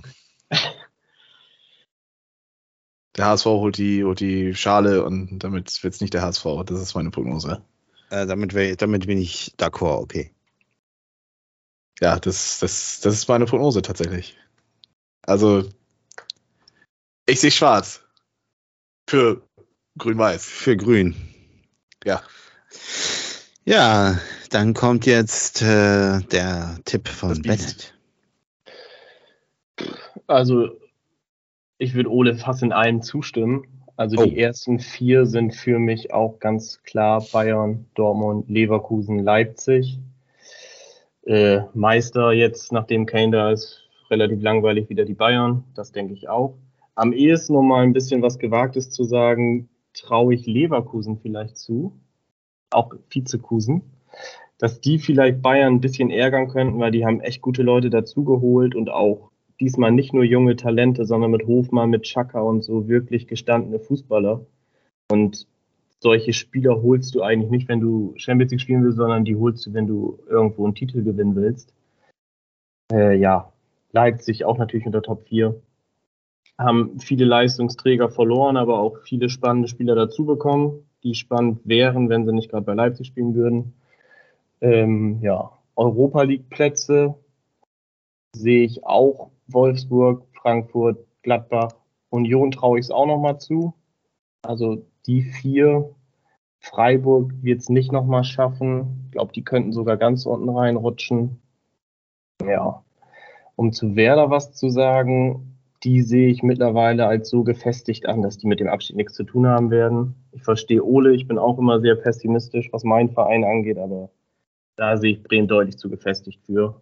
Und die beiden Absteiger sind für mich dieses Jahr so eindeutig wie lange nicht mehr. Die beiden Aufsteiger, nämlich Heidenheim und Darmstadt. Sehe ich nicht viel, was da passieren kann, damit die in der Bundesliga bleiben. Relegation Bochum. Auch wenn es recht langweilig ist, aber würde ich so sagen. Daniel, was sagst du dazu? Das würde mich jetzt auch mal interessieren. Also du sagst ja, Bremen wird siebter und kommt in die Conference League. Das haben wir ja schon mal. Ja. Ähm, inzwischen nicht mehr, inzwischen nicht mehr, weil Oh, äh, oh, nach dieser, da war Cater noch, äh, ne, äh, also ich glaube mit Cater, Füllkrug, Dulksch und so weiter, ich glaube dann, äh, wenn das funktioniert, ich glaube ich auch, dass die tatsächlich Top Ten schaffen könnten, aber ich habe auch mittlerweile so viel anderes Zeugs gehört, auch andere Podcasts und so, und die, die sind alle sehr skeptisch und, und ich konnte das zum Teil auch nachvollziehen, was sie da gesagt haben. Ähm, ah, ich weiß auch nicht so, so richtig, äh, also es kann so oder so auspendeln bei Bremen, aber ich glaube auch nicht, dass sie, dass sie so richtig unten reinrutschen. Aber im Gegensatz zu euch äh, bin ich ja der Meinung, dass nur einer von den beiden Aufsteigern absteigen wird. Das ist Darmstadt. Und zwar aus dem Grunde, auch wenn die, die sind ja gar nicht Meister geworden, das ist ja dann Heidenheim, aber ähm, Darmstadt ist immer so, das, das hatten ja schon öfter, die sind da hoch und gleich wieder runter. Und Lieberknecht übrigens auch, der ist auch äh, immer ein super Trainer für ein Jahr, steigt auf. Und im zweiten Jahr, in Braunschweig glaube ich auch, ist auch so gewesen, schmiert er dann immer ab. Und ich glaube, dass, dass er so ein Trainer ist, der so dieses Feuer nicht zwar kurzzeitig entflammen kann, aber so auf langer Zeit äh, bin ich mir ziemlich sicher, dass das nicht funktioniert. Und ich glaube, dass er Heidenheim ähm, zumindest auf dem Relegationsplatz landen wird. Das habe ich auch, glaube ich, getippt auf Platz 16. Weil die, äh, die so eine, die sind schon so gefestigt über Jahre und, und haben den Schmidt als Trainer, äh, der, ich glaube, noch länger als Streich in Freiburg ist. Das ist so ein, so ein eingeschworener Haufen und, und die sind so unangenehm zu bespielen. Das wissen wir ja alle auch aus der zweiten Liga. Ole weiß das ja auch noch. So. Also ähm, ich glaube, dass die das Potenzial haben, einige wirklich zu ärgern und so viele Punkte zumindest zu schaffen, dass sie äh, ja, also auf Platz 16 ich, äh, oder 15 landen könnten. Ich sehe noch Bochum und Augsburg auch tatsächlich da so ein bisschen äh, mit rum. Ähm, Ich möchte, ich möchte nochmal eben festhalten. Ich habe gesagt, Ja. dass einer der Aussteiger absteigt. Also ich habe nicht gesagt, beide so. steigen. Daniel. Ja. Also, Okay. Ähm, ja, also wie gesagt, Bochum und Augsburg sehe ich auch so ein bisschen, obwohl ich jetzt auch gehört habe, dass Augsburg ja auch ein bisschen was aufgerüstet hat, aber ja, irgendwann sind die mal fällig, aber das ist natürlich kein Argument, das ist eher so, ein- so ein kleiner Wunsch. Und bei Ja. Bochum, Bochum hält sich auch manchmal so ein paar Jahre, aber dann geht es auch wieder runter. Also ich glaube, so da, da spielt sich das ab, ich sag mal Darmstadt, Heidenheim, Augsburg, Bochum. Ja, also da, da wird sich das so ein bisschen äh, zwischen denen entscheiden. Und oben sehe ich das äh, so, so wie ihr. Ich, für mich ist ja Leverkusen der, der zweite Platz dieses Mal. Äh, zudem kommt ja auch noch, dass der Trainer, glaube ich, auch verlängert hat. Ne? Alonso hat auch, glaube ich, auch Mhm. den Vertrag Ja. verlängert. Das er. spricht ja auch für Kontinuität und der macht auch, glaube ich, einen ganz guten. Der hat die, hat die ja wieder so in so ein positives Fahrwasser gebracht und ich denke, die haben das Potenzial, zumindest äh, sogar Platz zwei zu erreichen. Das wird Bennett nicht gerne hören, aber äh, ich glaube schon, dass die das äh, könnten und ja, Leipzig und Dortmund dann, dann folgend und ansonsten Gladbach, glaube ich, äh, wird Probleme diese Saison bekommen, auch wenn sie einen neuen Trainer haben, aber irgendwie sind die so ein bisschen im Fall, im Fallen und ähm, für mich ist die Fra Gladbach, ja. Die Okay. sehe ich so, die, die habe ich so ja vor Jahren irgendwie stärker und stabiler äh, in Erinnerung. Die haben ja jetzt, glaube ich, zweimal Platz 10 oder so, glaube ich, ne? Mhm. Die, die, ja, weiß ich nicht. Irgendwie, also ich sehe da zum Beispiel für Eintracht Frankfurt ein bisschen stabiler. Ich glaube, dass die Euroleague schaffen werden. Und äh, Union, glaube ich, wird es schwer haben diese Saison. Also äh, nach, Endlich mal einer. Oh. nach, äh, die äh, haben zu viel äh, Erfolge eingeheimst. Also ich kann mir das kaum vorstellen, dass die jetzt nochmal äh, so eine gute Saison spielen werden. Also ich glaube, dass die auch so eher Mittelmaß landen werden. Aber naja. Ja, schließe ich mich an. Also für, für ähm, Urs Fischer, ich finde ihn ultra sympathisch und ich finde auch, dass das absolut gerechtfertigt ist, dass er auch Trainer des Jahres geworden ist. Ähm, Ja. Für ihn würde ich mir natürlich wünschen, dass er weiterhin diese Erfolgswelle irgendwie wie hat, aber ich meine, ich mache da ja kein Geheimnis draus. Ich bin jetzt nicht so ein Union Berlin-Sympathisant. Für einen Fußballromantiker, der nur das Grobe sieht, ist das natürlich schon eine schöne Story und sowas alles, aber ja. Wobei da also- auch viel Geld im Raum ist, steht. Ne? ist viel Geld im Raum. Was mich einfach auch so stört, ist, äh, also die Bundesliga muss halt auch irgendwie repräsentiert werden und ähm, ich weiß nicht, ob Union Berlin halt wirklich dazu bereit ist, in der, in der Champions League anzutreten. Also ich finde, die haben das in der Conference League und in der Euro League die beiden Jahre sehr gut gemacht. Die haben geile Spiele da abgeliefert und die alte Försterei hatte auch richtig was mit reingebracht, aber jetzt Champions League im Olympiastadion wird die drei Heimspiele in, in der Gruppenphase, glaube ich, das, das wird sehr, sehr interessant auf jeden Fall. Und da wird auch Stimmung sein, endlich mal im Olympiastadion. Ähm, Das wird David nicht gerne hören. nee, wird er nicht gerne hören. Schöne Grüße an unseren letzten Gast übrigens. Mhm. Ähm, ich glaube aber, dass, dass äh, da mit dem Einstieg von Union in die, in die Champions League leider auf der europäischen Bühne für die Fünfjahreswertungstabelle einiges an Punkte liegen bleiben könnte. Und das äh, macht mir so ein bisschen Sorgen, so auf die Zukunft für die Bundesliga geschielt. Super. Ich habe meinen mein Frage, äh, Fragekatalog eigentlich im Grunde durch. Ich, äh, die letzten zwei, also die, ich habe eigentlich nicht vier Fragen hatte ich hier noch, aber die zwei davon habt ihr im Grunde schon beantwortet. Nämlich die erste war, wieso wird der BVB wieder kein Meister? Äh, die Antwort ist wahrscheinlich Harry Kane. Ne, äh, Biotuchel. Und Biotuchel. Vielleicht auch Victor Bonifaz. Ja, wer weiß. Ne? Und die zweite war, wieso, äh, äh, nee, wann gibt es das Nordderby endlich wieder? Äh, nicht nächste Saison. Aus welchem Grund ist natürlich interessant. Äh, Entweder liegt es am HSV oder an Werder. Ja, aber was ist wahrscheinlicher? Das will ich jetzt noch von, das will ich jetzt von euch beiden noch mal hören. Der HSV ist äh, für mich eher der, der Grund, weshalb es nicht klappt. Also ich sag schon seit drei oder vier Jahren, dass der HSV jetzt an der Reihe ist und ich sag's auch Ja. dieses Jahr wieder. Die steigen dieses Jahr auf. Also diesmal bin ich mir sicher. Genauso sicher wie die letzten Jahre übrigens. Bin ich mir eigentlich auch sicher. Ähm, es könnte nächstes Jahr soweit sein. Müssen wir halt gucken, wie schlecht die anderen halt in der Bundesliga sind, damit Werder drin bleiben kann. Ja, prima. Das sind doch schöne, schöne letzte Worte. Also vielleicht will Ulle ja gleich noch was fragen. Ich habe hier noch stehen, warum liegt hier eigentlich Stroh und Korn oder Rum? Also seit, äh, seit 1.5. man lieber wieder rum anstatt Korn. Das ist jetzt auch eine Frage an mich. Ja, natürlich. Äh, Gin, wenn dann. Also beides Oh. nicht. Ja, toll. Hätte ich Ja, jetzt auch wieder- Feinschmecker. Ja, Ja. Äh, ich fände jetzt die Frage nochmal ganz interessant, aber eigentlich hat die sich ja auch irgendwie so erledigt, äh, weil es wird jetzt jeder halt das eine sagen. Sonst wäre es ja nochmal interessant zu fragen, Lewandowski ist ja wieder nicht da, Haaland ist auch nicht mehr in der Liga, wer wird Bundesliga-Torschützenkönig? Aber ich glaube, da werden sich jetzt alle langweilig auf Harry Kane stürzen. Ähm, deswegen frage ich einfach, wer wird Zweiter in dieser Tabelle, Bennett? Donny Mahlen? Weiter. Mm, Malen wird über zehn Tore machen. Er wird damit aber nicht Zweiter werden. Ich, Boah, schwierige Frage. Alea ist auch nicht der klassische Knipser, der jetzt jedes zweite Spiel eine Hütte macht. Ja, Oh, ich habe einen. schwierig, schwierig, schwierig. Ich war nicht Victor Boniface, wenn er sich schneller an die Bundesliga gewöhnt bei Leverkusen, traue ich 15 oder mehr Tore zu. Wenn Kolo Muani bei Frankfurt bleibt, dann würde ich mich auf den festlegen. Daniel? Ich sag das Du- Duo Duxch und Füllkrug. Ja, Beide Tore zusammengerechnet. Ja. Genau, genau. Nee, also, ja, wenn Füllkrug nochmal, äh, ich bin mir auch nicht so sicher, aber ich könnte mir vorstellen, dass der auch zumindest 15 Tore schießt und damit auf Platz 2 landet. Na gut, 15 Tore hätten ja auch letzte Saison fast dazu gereicht, äh, Bundesliga-Torschützenkönig zu werden. Also ich bin mit Bennett da- d'accord, wenn, wenn er bleibt, dann glaube ich, Kolumani wird da vielleicht wieder mitmischen können. Bonifaz bin ich gespannt, was der so macht. Ähm, Aller kann man natürlich auch irgendwie nennen.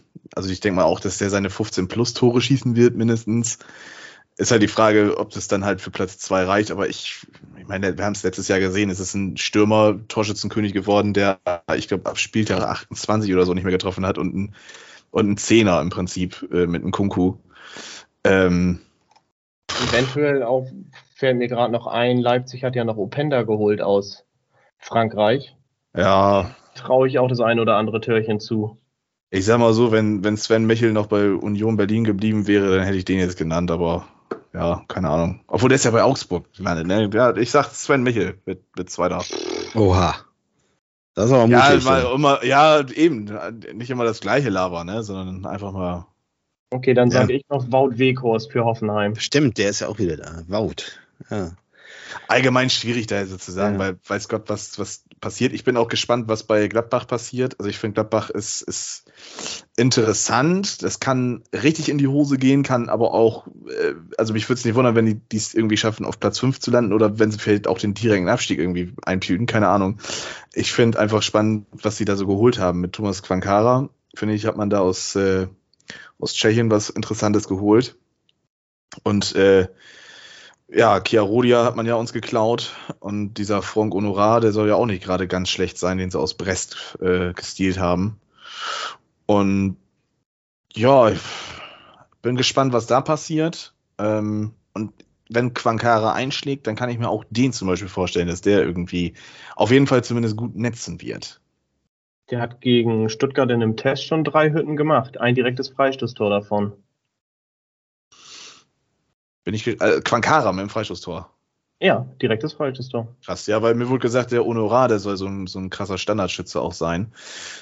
Äh, deswegen hätte ich jetzt da den eher irgendwie einge, eingetütet für. Aber ja, Bennett, äh, ich habe aber noch eine Frage an dich jetzt. Ähm, es war ja auch bei euch die Sechserposition so thematisiert worden, beziehungsweise so ein, so ein defensiver Mittelfeldspieler. Das hat sich ja in den eigenen Reihen erledigt, weil ja Emre Can zum Kapitän befördert worden ist. Marco Reus hat das Amt ja abgegeben. Ja. Und jetzt möchte ich dich fragen, wieso hat man bei El Yeskiri nicht zugeschlagen? Gute Frage. Hätte ich mir gewünscht. Gerade ablösefrei finde ich einen sehr, sehr starken Spieler. Aber warum man es im Endeffekt nicht gemacht hat, können die andere Leute besser beantworten. Aber ich hätte ihn mir auch gewünscht, hätte ich spannend gefunden. Der kennt die Liga, ist in einem guten Alter, wäre mit Sicherheit eine Überlegung wert gewesen. Gerade so Aber- die, die Passstatistiken und sowas von ihm, die waren ja wirklich überragend und ich glaube, das, das wäre echt was gewesen, was halt bei Dortmund gut hätte funktionieren können. Jetzt ist er bei Frankfurt gelandet. Das Problem ist einfach, dass man sich dann hätte von Chan trennen müssen. Und es war ja auch lange Edson Alvarez von Ajax Amsterdam im Gespräch bei uns. Mhm. Und Terzic hat dann aber während den Verhandlungen dann doch immer mehr raushängen lassen, dass, dass er sich wünscht, dass Chan verlängert und Chan bleibt und Chan jetzt ja auch Kapitän wird. Und da wir nur mit einem Sechser spielen, ich glaube nicht, dass sich ein Skiri oder auch ein Alvarez in 20, 25 Spielen erstmal auf die Bank setzen und dann gucken, dass sie noch eine halbe Stunde nachher reinkommen. Von Mhm. daher hat irgendwo Chan, denke ich, diese Transfers blockiert. Ist das der richtige Weg? Also ich weiß, gar- ist er jetzt drei Jahre schon bei uns, Emre? Oder zweieinhalb? Mir kommt Äh, das vor, als wäre der schon die ganze Zeit immer irgendwie Ja, gefühlt da. das so Also- gefühlt ist das. Ja, also ist natürlich ich- falsch, weil der war ja bei Juve dann und, und aber irgendwie gefühlt ist er schon seit zwölf Jahren bei Dortmund, habe ich. Also ich, ich finde es riskant, weil er eigentlich jetzt in dem ersten halben Jahr das erste Mal überhaupt das zeigt, was man von ihm erwartet. Man kann damit auf die Schnauze fliegen. Ich hoffe es nicht, aber es kann passieren. Wenn er so spielt wie das letzte halbe Jahr, dann ist das absolut der richtige Weg, weil er hat uns hinten stabilisiert. Er ist jemand, der was ausstrahlt auf dem Platz, der auch mal aggressiv in den Zweikampf reingeht, kann relativ passabel das Spiel aufbauen, hat ein gutes Passspiel. Wenn er es so macht wie das letzte halbe Jahr. Ansonsten nein. Ja, dann lasse ich das mal so stehen. Fragt dann aber trotzdem noch hinterher, ist er denn für die Kapitänsamtswahl der Richtige gewesen? Viele haben ja gesagt, hm, wieso nicht Hummels? Kann ich verstehen. Der wird sehr wahrscheinlich nicht die Spiele spielen, dass man sagen kann, der ist ein ungefochtener Kapitän, aber Kobel stand ja auch im Raum. Ist zwar immer schwierig, den Torwart als Kapitän zu setzen, aber ist das, ist das die richtige Wahl als Kapitän? Naja, du hast ja zwei schon angesprochen, die es hätten werden können. Kobel ist tatsächlich der Grund. Ich, ich glaube, Kobel wäre sogar vor Chan gewesen, aber man wollte wirklich keinen Torwart als Kapitän haben, weil der halt im Spiel nicht so sehr eingreifen kann. Mhm. Äh, Hummels ist Innenverteidiger Nummer drei. Natürlich vom Ansehen in der Mannschaft her wäre er der logische Nachfolger gewesen. Aber machst du dir jetzt für ein Jahr einen Kapitän, der nächstes Jahr eh nicht mehr da ist und der höchstwahrscheinlich auch selten von Anfang an spielt, so, mhm. von daher blieben eigentlich jetzt noch Süle und Schahn. Und Süle auch erst ein Jahr im Verein, ne? noch genau, jung. Genau, ist erst ein Jahr da und dann ist am Ende halt nur noch Chan übrig geblieben. Also im Prinzip selbsterklärend, so ziemlich ja. du. Ja, ja. Gut, Daniel, du hast ja uns jetzt ganz viele Fragen gestellt und leider ist der HSV ja nicht äh, aufgestiegen. Ähm, sehr schade. Ähm, aber trotzdem wollen wir auch äh, bestimmt oder einige wollen wahrscheinlich auch wissen, was du so zur Bundesliga sagst. Auch wenn du ja sagst, dass die zweite Liga seit Jahren für dich weitaus interessanter ist und die Bundesliga immer weniger geguckt wird. Und wenn du guckst, dann meistens wahrscheinlich sogar nur Werder. Ähm, wer wird denn bei dir? Du hast ja uns gefragt, wer, wer die Enttäuschung wird und wer die Überraschung wird. Und da würde ich mich jetzt mal interessieren, wie du das auf Vereinsebene siehst und auf einzelnen Spieler. Mhm in der Bundesliga. Die Enttäuschung habe ich ja äh, schon erwähnt. Das ist, ähm, das ist äh, Borussia Mönchengladbach, denke ich. Also die mhm. haben zumindest das Potenzial abzuschmieren, ähm, weil, weil die sich so vom Gefühl her seit, seit Jahren so ein bisschen eher nach unten bewegen und nicht nach oben. Die hatten ja teilweise, haben sie ja Champions League gespielt, glaube ich, ne? Ja, genau, genau.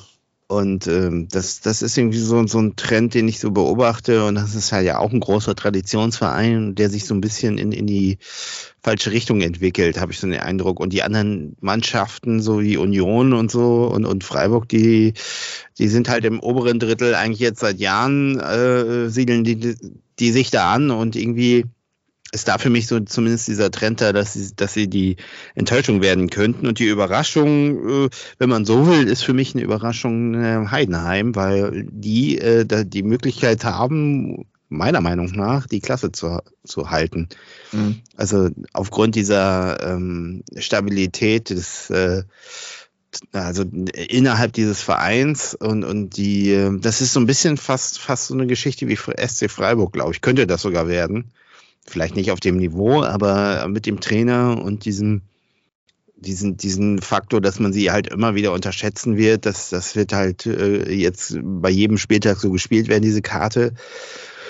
Und die werden sich auch so, so darstellen. Wir kennen das ja auch, äh, dass sie eben das kleine Heidenheim sind. Und das ist eben auch eine andere Ebene als Hoffenheim, weil Hoffenheim ist ja eher so eine Konstruktgeschichte mit Haupt da im Hintergrund. Ähm, und Heidenheim ist eher, eher wirklich ein Dorfverein, der es dann irgendwie geschafft hat, natürlich, ne? Äh, auf, auf eher natürlichem Wege so äh, hochzukommen. Mhm. Und ähm, da ist zumindest das Potenzial da, dass, dass ich glaube, dass die äh, die Möglichkeit haben, dieser äh, Mentalität, ähm, ja, die sie an den Tag legen, zumindest die Klasse zu halten und das dann vielleicht auch sogar über, über mehrere Jahre. Ja, und ähm, das sehe ich ja so erstmal bei den Vereinen und äh, alles andere ist ja quasi, was ich so von den Erwartungen her ist das ja eher so das, was, was auch viele denken. Also, dass Leverkusen oben mitspielt, das ist für mich dann keine Überraschung mehr, sondern das ist eigentlich zu erwarten schon fast.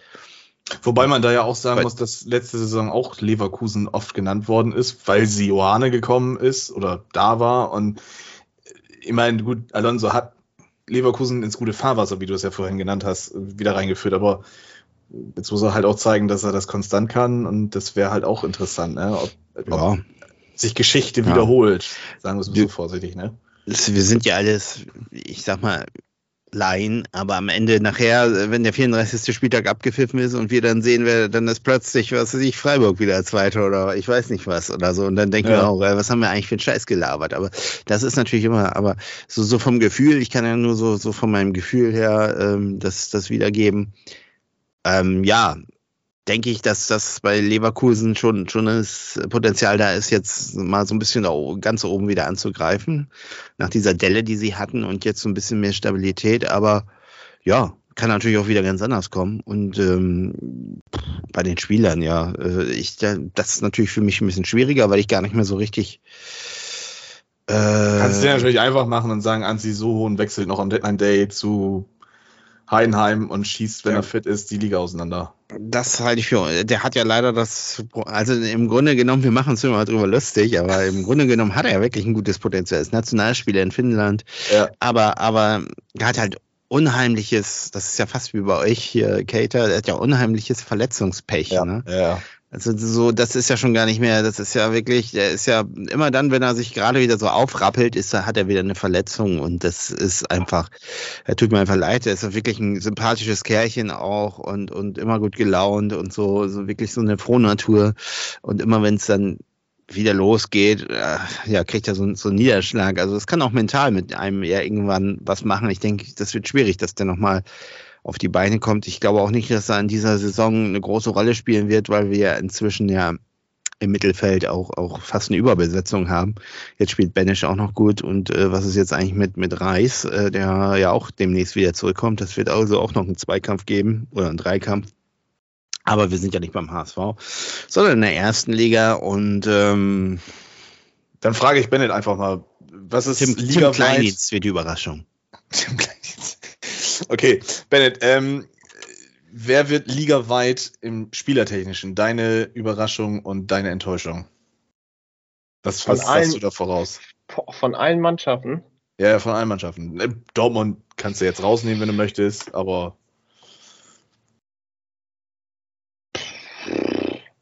Schwierig. Also aufgrund der Ablöse ist natürlich immer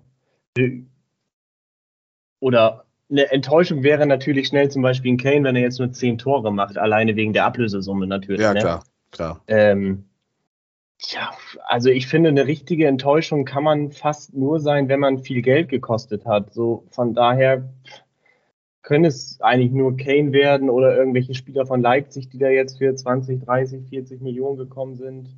Äh, die Überraschung, boah, schwierig, da hätte ich mich jetzt drauf vorbereiten müssen. Ähm, egal, wir haben ja Zeit, oder? Ich kann dir auf die Sprünge helfen. Hm, ich Ähm, möchte mal nebenbei. Ah, ich doch, doch, meine Überraschung könnte ich jetzt sogar nennen. Tut mir leid, ich musste hier noch einmal ein bisschen bei Ja. Transfermarkt stöbern. Äh, Union Berlin hat Fofana ausgeliehen von Chelsea. Ist ein recht junger Stürmer noch. Ist bei Chelsea noch nicht so angekommen. Hat er, glaube ich, zwei, drei, vier Mal erst gespielt. Hat davor in Norwegen, glaube ich, recht gut getroffen. Äh, den habe ich jetzt in der Vorbereitung öfter mal gesehen. Und ich glaube, der könnte schon einige Leute überraschen, weil er halt nur ausgeliehen ist, das heißt, hat nicht viel Geld gekostet, wird auch höchstwahrscheinlich nur ein Jahr bei Union bleiben, aber dem traue ich 10 bis 15 Tore zu. ist euch der Name Grant Leon Ranos schon mal irgendwie über die Leber gelaufen? Nee. Kommt von Bayern 2 und ist jetzt auch zu Gladbach gewechselt, ne? Ja, genau. V- Vom Namen würde ich sagen, ist so, das ist so die Kategorie Nick Woltemade. Ja, gut, weiß ich nicht. Also ist auf jeden Fall kleiner, ähm, ist armenischer Nationalspieler, Stürmer, drei Spiele gespielt, vier Tore geschossen für Armenien. Ähm, kommt mit einem Marktwert von einer Million aus der äh, Regionalliga Bayern. Ist schon Also Marktwert von einer Million in der Regionalliga zu bekommen, ist schon, schon nicht so ganz einfach. Und ähm, je nachdem, wie, äh, wie wird er jetzt noch ausgesprochen? Quankara? Quankara. Der wird ja wahrscheinlich als Mittelstürmer Nummer 1 gesetzt sein. Vielleicht wird er sich mit Player dann ein bisschen drum, drum kloppen, je nachdem, wie, wie Honorar auf rechts spielt muss man halt gucken. Aber ich glaube, der könnte, also der bringt auf jeden Fall so Überraschungspotenzial mit, dass der irgendwie so als Shootingstar durchgeht, irgendwie so, so eine, so eine Paolo Guerrero Bayern München äh, ver vergleichbare Story wie damals äh, 2003 oder wann das war, dass da auf einmal so ein junger Kerl aus der Regionalliga hochkommt und ein paar Tore schießt. Also den würde ich da tatsächlich nennen. Wenn ich zu dem noch was sagen darf, ich habe ja auch dadurch, dass mein Stiefvater ist ja Gladbach-Fan, bin ich da auch immer recht gut informiert. Und Ranos ist kein klassischer Mittelstürmer. Also der hat eher so ein bisschen, wenn du die Vorbereitungsspiele mal gesehen hast, so Stindel-Vibes. Nicht sonderlich groß, das ist eher eine hängende Spitze. Also kein klassischer Mittelstürmer, aber definitiv jemand mit viel Potenzial. Ich bin auf jeden Fall gespannt. Als Enttäuschung nenne ich, mache ich es mir einfach, ich nenne Navigator. Also Bennett sagte zwar, dass das eine Enttäuschung ähm, viel Geld gekostet haben muss oder sowas. Also kann ich den Ansatz verstehen. Ich glaube auch, dass so ein Louis Upenda zum Beispiel, der mit riesen Vorschusslorbeeren aus, äh, ich glaube, Frankreich jetzt hergekommen ist, das, der hat, glaube ich, auch ein riesen Potenzial dazu, dass da viele enttäuscht sein werden, weil er nur seine zehn Buden am 34. Spieltag voll gemacht hat oder sowas. Aber äh, bei Keita ist es halt einfach so, die, die, das Gerücht kam ja bei Bremen auf und das ist ja allgemein immer so ein Indiz, wenn aus einem Gerücht nicht innerhalb von zwölf Stunden bei Bremen was wird, dann ist es ja meistens eine Ente. Und die ganze Bundesliga hat ja dann auf einmal, oder fast ganz Fußball Deutschland hat ja dann erstmal ein paar Tage nur über Werder und Cater geredet, was da passiert ist und sowas. Und ähm, ich glaube, dass, dass viele sowieso von Cater zu viel erwarten allgemein. Ich glaube, der hat noch zu viel Vorschusslorbeeren aus der Leipzig-Zeit. Ähm, und ich, also, ja, gut, vielleicht bin ich jetzt auch ein bisschen überpessimistisch, weil er jetzt direkt halt auch schon wieder ausfällt mit einer Verletzung. Aber ich glaube, da wird sich nicht viel dran tun. Ich glaube, da hat Werder eventuell auf ein falsches Pferd gesetzt. Ich glaube, der macht euch drei bis vier Plätze besser, wenn Werder das Spiel auf ihn zuschneidet und er fit bleibt. Ja, mit dem Fitbleiben, da tue ich mich halt schwer. Ne? Das, da fehlt mir irgendwie so ein bisschen die Fantasie. Ich meine, gut, Füllkrug war auch so eine, so eine Leiche, muss man ja schon fast sagen. Und toi, toi, toi, ich klopfe dreimal auf Holz. Ähm, es ist ja einigermaßen gut gegangen jetzt die letzten zwei Saisons. Letzte Saison zum Ende hin ein bisschen kritisch geworden und da hat sich die Verletzung ja sehr lange gezogen. Aber weiß ich nicht. Ich glaube, äh, ich glaube, das, das, ist, das ist schwierig, den Fit zu behalten, auf jeden Fall. Also mir fehlt zumindest im Moment die, die Fantasie und naja. Kann auch sein, dass der am ersten Spieltag auf einmal auf dem Startelfbogen steht und ja, mit Christian Groß zusammen Harry Kane die Bundesliga vermisst und Kane seine, seine Ausstiegsklausel gleich reaktiviert und ja. äh, sagt, okay, ich hau gleich wieder ab, ich ziehe jetzt gleich weiter nach Saudi-Arabien. Kann ja sein. Aber da sind wir ja noch beim Punkt, äh, das könnten wir vielleicht nochmal ganz kurz zum Ende äh, ansprechen. Wird morgen Harry Kane schon im Supercup äh, Leipzig zerschießen? Puh, weiß ich nicht. Also ich gucke schon die ganze Zeit, weil ich, also ich freue mich nicht auf die, äh, auf die Geschichte da ganz, dass der reinkommt, aber ich will endlich, dass es ein Ende hat. Ich will endlich, dass das ja. nicht alles immer von Kane spricht und sowas.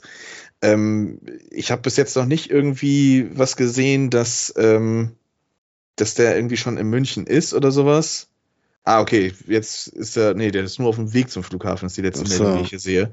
Also, ja. weiß ich nicht, das, das wird, glaube ich, eng, dass der morgen spielt. Und wenn er spielt, dann wird er Leipzig alles tun, aber nicht auseinanderstehen. Also vielleicht schießt er ein Tor oder zwei, weil, weil er einmal richtig steht und Elfmeter in der 90. Minute zugesprochen bekommt. Ähm, aber ja, das mhm. weiß ich nicht, keine Ahnung. Äh, ich, da fehlt mir die Fantasie, dass der da morgen schon. äh, also es wird ja hier schon gemunkelt. Ich sehe, ob der morgen überhaupt äh, einen Einsatz bekommt. Und äh, also Tuchel hat wohl irgendwie Bio-Tuchel, habe ich, hab ich jetzt gelernt. Ja. Hat, hat schon so angedeutet. Also es ist alles möglich. Und das heißt für mich, der spielt bestimmt schon morgen irgendwie, äh, ja. Naja, Ja, also ich glaube, dass Bayern wird dir nicht in den Startelf rein. Also wenn sie in der Startelf reinstellen, dann Chapeau, das ist dann sehr mutig. Geht ja auch immerhin um den Titel, auch wenn der Titel Genau. äußerst hässlich Offiziell. ist. Es gab einen schöneren Ja, äh, Supercup übrigens in den 80ern. genau. Ähm, Ja. ja, weiß ich nicht, der wird eingewechselt in der 60. und dann da war noch eben die Leiche Leipzig auseinanderflattern und dann ist gut. Was hast du, Bennett? Ich kann mir nicht vorstellen, dass er morgen schon spielt und dass es bis morgen schon alles fix ist.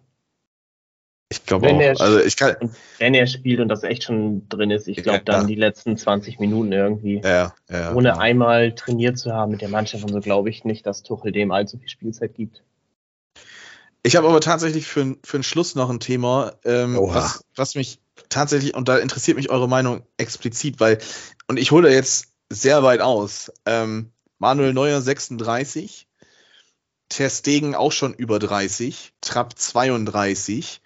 Also unsere deutschen Torhüter werden nicht jünger und ähm, danach fehlt mir irgendwie ein deutscher Torwart, wo man sagt, wie das damals mit Neuer der Fall war oder als Tim Wiese auch noch Olic getötet hat und sowas, ähm, dass man dann wusste, okay, gut, da ist, da ist noch was in der Rückhand.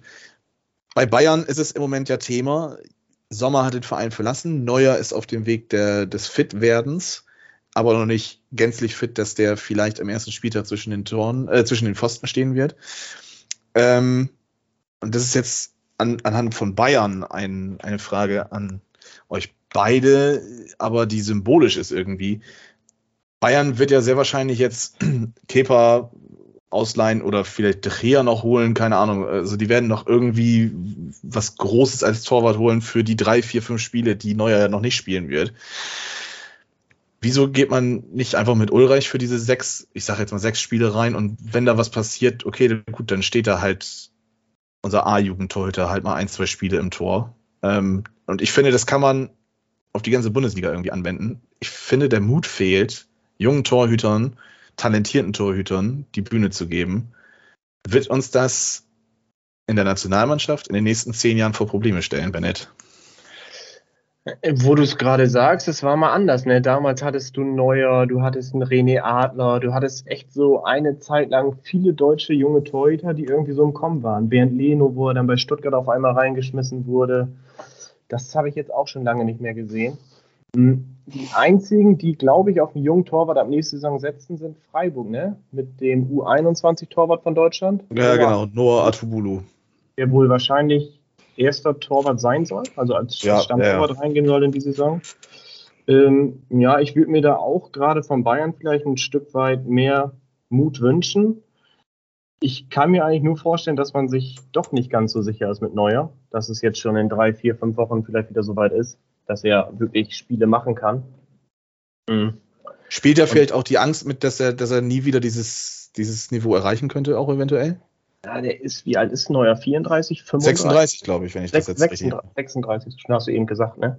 Hm. Ähm, ich glaube ja. Ich glaube schon, dass man es ihm vielleicht doch nicht zu 100% zutraut und dann auf der sicheren Seite sein will, ne? Dass du auf Ulreich alleine nicht setzt, kann ich verstehen und vielleicht sieht man bei Bayern nicht in irgendeinem Torwart von der zweiten Mannschaft das Talent, dass er mal die Nummer 1 werden kann. Man hätte Nübel gehabt, dem scheint man es ja doch nicht zuzutrauen oder Nübel will sich nicht hinter Neuer warm halten lassen. Kann ich verstehen.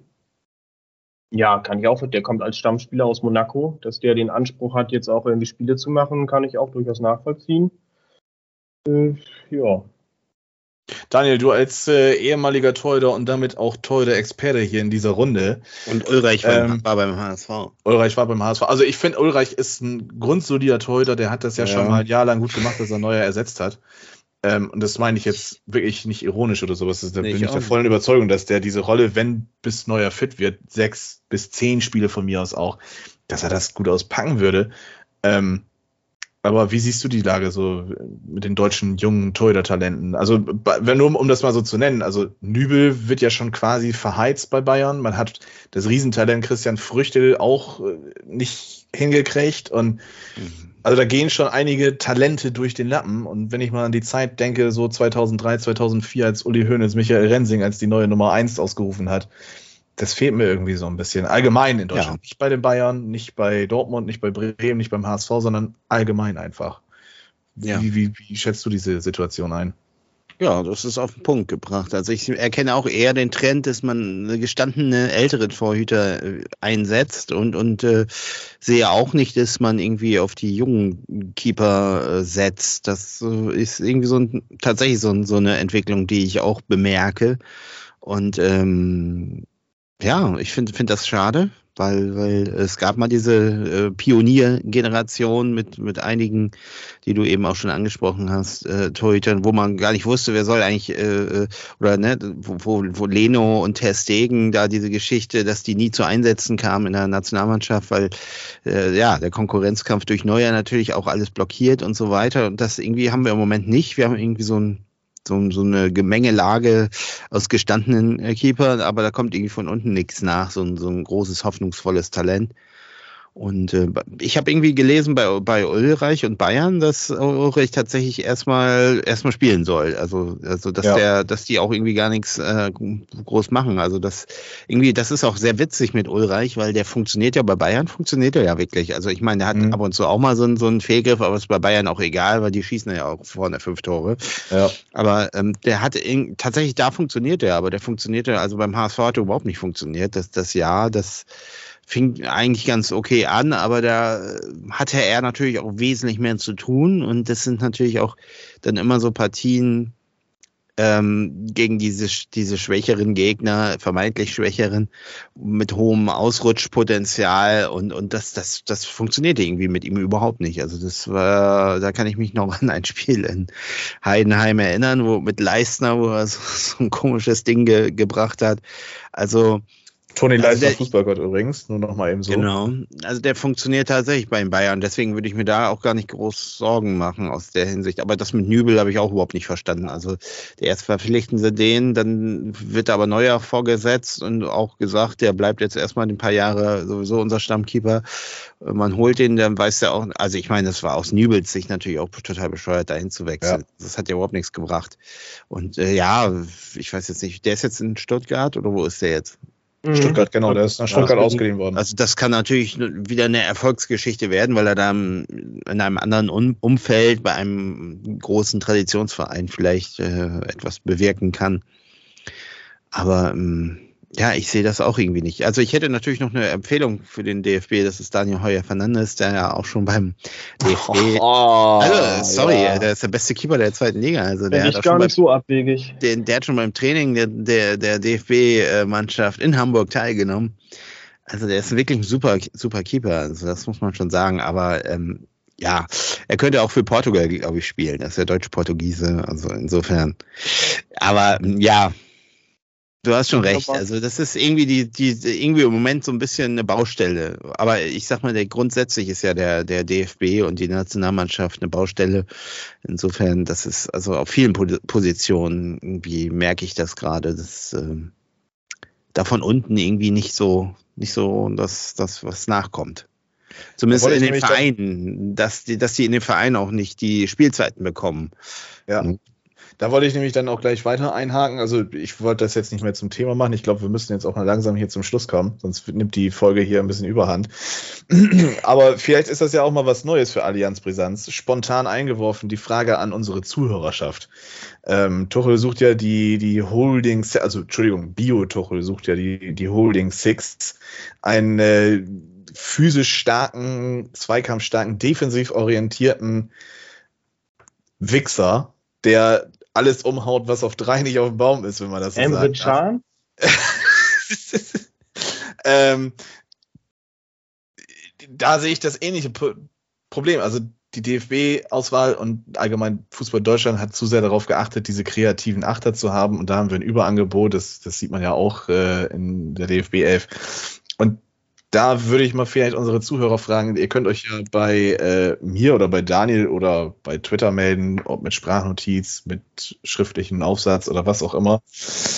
Ähm, meldet euch bei uns und gebt da mal eure Meinung ab. Für die nächste Folge schafft es dann vielleicht rein und dann haben Daniel und ich nämlich ein schönes Eröffnungs, äh, schönes Oh ja. Eröffnungsthema tatsächlich, worüber wir dann diskutieren können.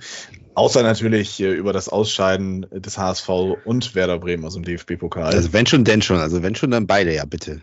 Ja, nee, also bin ich ganz ehrlich, diesen Rekord hätte ich gerne ein Jahr inne, dass, dass Werder die alleinige Spitze ist mit dem Rausfliegen. Also so ein bisschen Ego bin ich ja dann doch schon. Auch wenn es scheiße ist, aber ähm, Werder ist halt besser, ne? Das ist, das ist halt einfach. Ja, ja.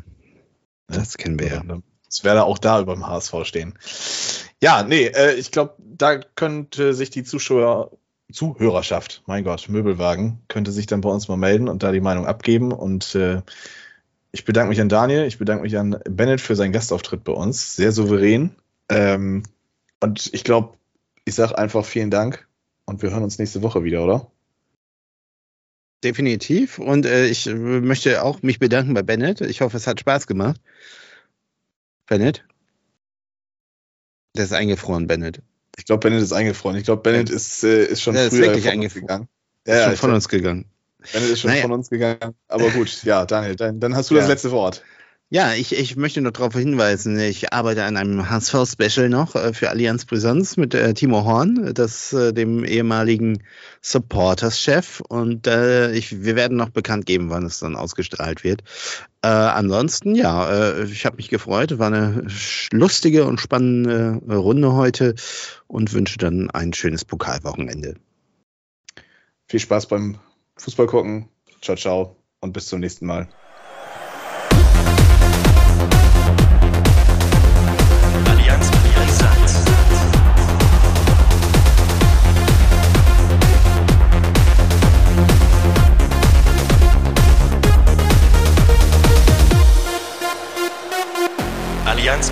Allianz Brisant.